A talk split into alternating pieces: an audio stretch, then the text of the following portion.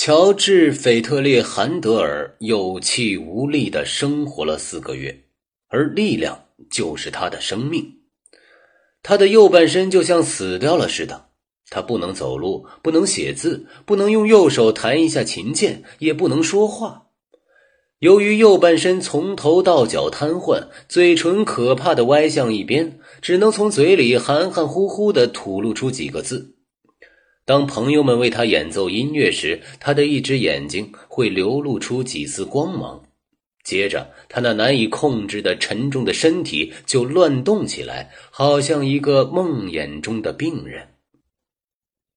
他想用手随着节拍一起动，但四肢像冻僵了似的，筋肌都不再听使唤。那是一种可怕的麻木不仁。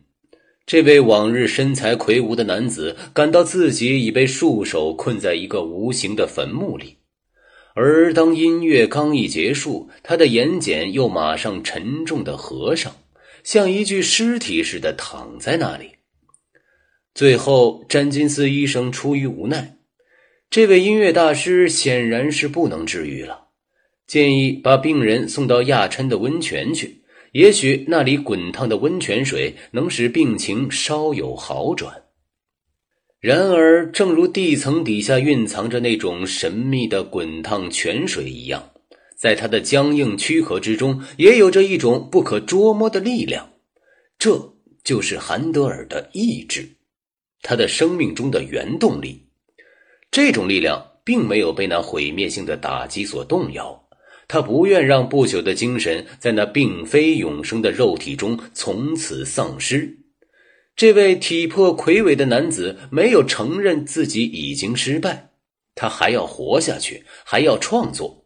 而正是这种意志，创造了违背自然规律的奇迹。在亚琛，医生们曾再三郑重地告诫他。待在滚烫的温泉中不得超过三小时，否则他的心脏会受不住，他会被置于死命。但是为了活，为了自己这最最不能抑制的欲望恢复健康，意志就敢去冒死的危险。韩德尔每天在滚烫的温泉里待上九个小时，这使医生们大为惊讶，而他的耐力却随着意志一起增加。一星期后，他已经能重新拖着自己吃力的行走。两星期后，他的右臂开始活动，意志和信心终于取得了巨大胜利。他又一次从死神的圈套中挣脱了出来，重新获得了生命。他这一次取得的胜利，比以往任何的胜利都显得更加辉煌和令人激动。他那无法形容的喜悦心情，只有他这个久病初愈的人自己知道。当韩德尔启程离开亚琛时的最后一天，他已完全行动自如了。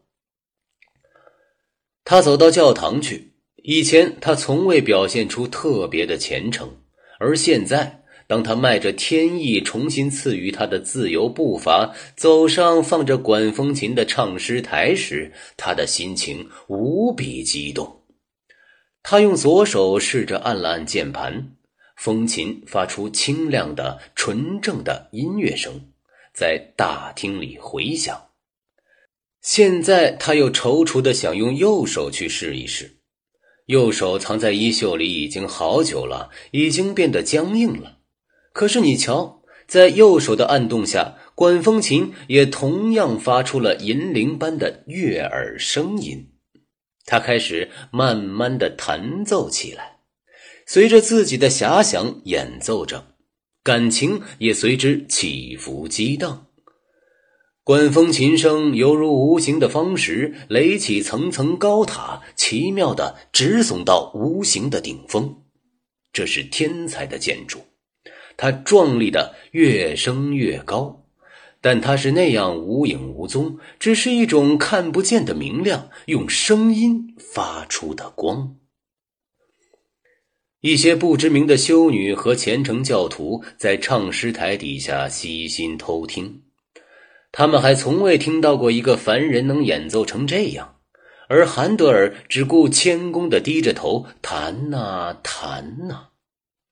他重又找到了自己的语言，他要用这种语言对上帝、对人类、对勇士进行诉说。他又能弹奏乐器和创作乐曲了。此刻，他才感到自己真正痊愈了。